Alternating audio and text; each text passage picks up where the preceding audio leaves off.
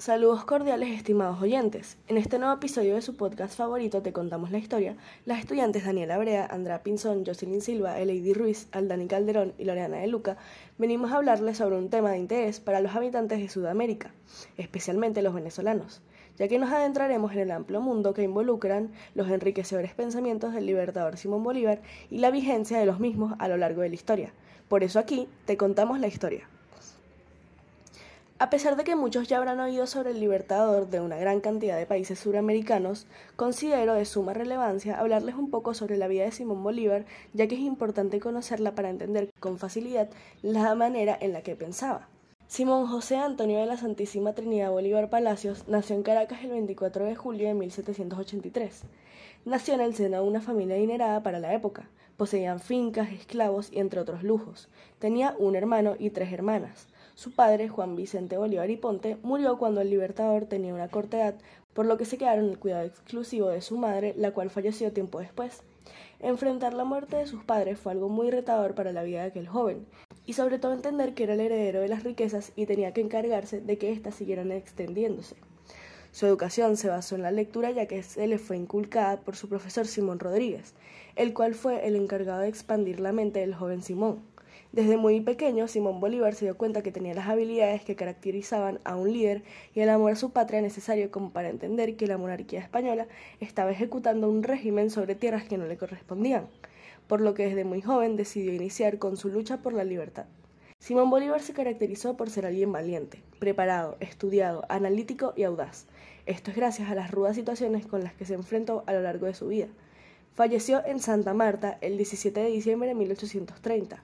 Su alto nivel de conocimiento le permitió alcanzar altos niveles de pensamientos que contribuirían a las situaciones políticas y sociales e incluso a la actualidad. Yo soy Andrea Pinzón y hoy les voy a hablar sobre los pensamientos de Bolívar. Pero primero hay que saber qué es un pensamiento. Bueno, un pensamiento es una idea que se produce a partir de procesos de la razón, voluntariamente a partir de una orden racional o involuntariamente a través de un estímulo externo. Se forma a partir de un pensamiento madre que se comienza a desarrollar y complementar con otros.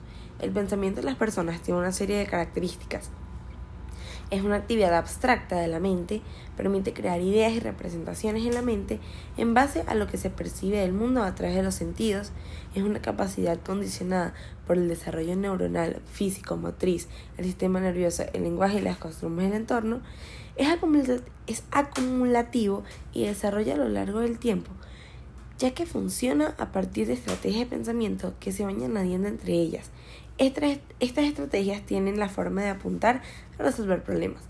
Ahora sí, hablemos de los pensamientos de Bolívar.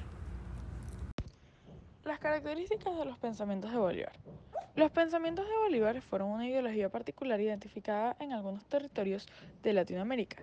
Está sustentada en la vida, obra y pensamiento del libertador Simón Bolívar.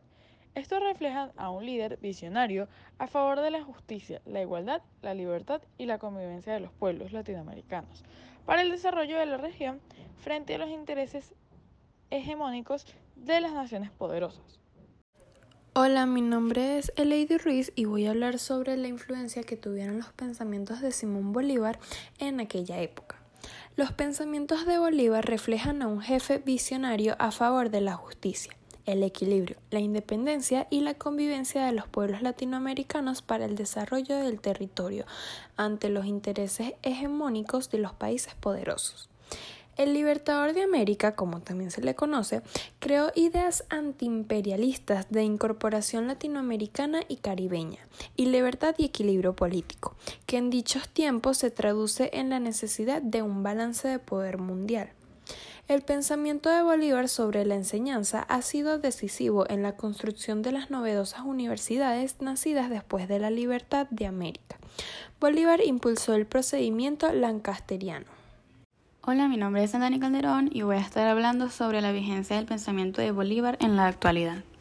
Los pensamientos bolivarianos se mantienen presentes desde la historia porque más allá de la lucha de la libertad es un proceso de transformación para los pueblos, en donde se proyecta la unidad latinoamericana. Es por eso que los pensamientos bolivarianos a construir un sueño para favorecer en lo económico, político y social. Los pensamientos del Libertador están plenamente vigentes. Sus posturas políticas, geoestratégicas, de intelectual comprometido, de militar formado para la grandeza, para libertad y en contra de la opresión, de la lealtad con las ideas y propósitos de la unión y emancipación. En el presente siglo XXI, la Unión Latinoamericana y Caribeña es la única garantía de permanecer y profundizar la libertad de nuestros pueblos frente al neoliberalismo, el imperio, la imposición cultural, económica y financiera. Simón Bolívar a lo largo de su vida dejó diferentes pensamientos, ya que era un hombre muy culto, estudiado y preparado. Sin embargo, me gustaría culminar este episodio del podcast con un pensamiento que considero nos puede inspirar mucho a nosotros como estudiantes o bueno, también a cualquier otra persona en otro ámbito. Las cosas, para hacerlas bien, es preciso hacerlas dos veces. La primera enseña la segunda. Este pensamiento nos expresa la idea de que cualquier acción, tarea o trabajo que llevemos a cabo es necesario ejecutarlo dos veces para realizarlo de la mejor manera posible y obteniendo óptimos resultados, ya que con la primera vez que lo intentemos seremos capaces de aprender de los errores cometidos y así, obteniendo una mayor experiencia, podremos enfrentarnos a una segunda oportunidad para realizar el trabajo de una mejor manera y más eficaz. Actualmente, los estudiantes que llevan a cabo una educación en línea se enfrentan constantemente a nuevas plataformas digitales. Al hacer por primera vez uso de las mismas, los resultados obtenidos no son los más deseados. Sin embargo, al volver a utilizar la plataforma e incluso al volver a diseñar el trabajo, obtienen mejores resultados gracias a que aprendieron y obtuvieron experiencia de la primera vez que hicieron uso de la plataforma. Este es un ejemplo de donde podremos aplicar este pensamiento de Bolívar a una situación actual. Eh, también me gustaría resaltar que este pensamiento nos invita a evitar la frustración cuando algo no nos salga la primera vez que lo intentemos, sino que podamos entender que debemos aprender de los errores para realizarlo de una mejor manera podemos concluir que Simón Bolívar, siendo un personaje importante en la historia, dejó pensamientos muy importantes que contribuyen a diferentes situaciones a pesar del pasar del tiempo.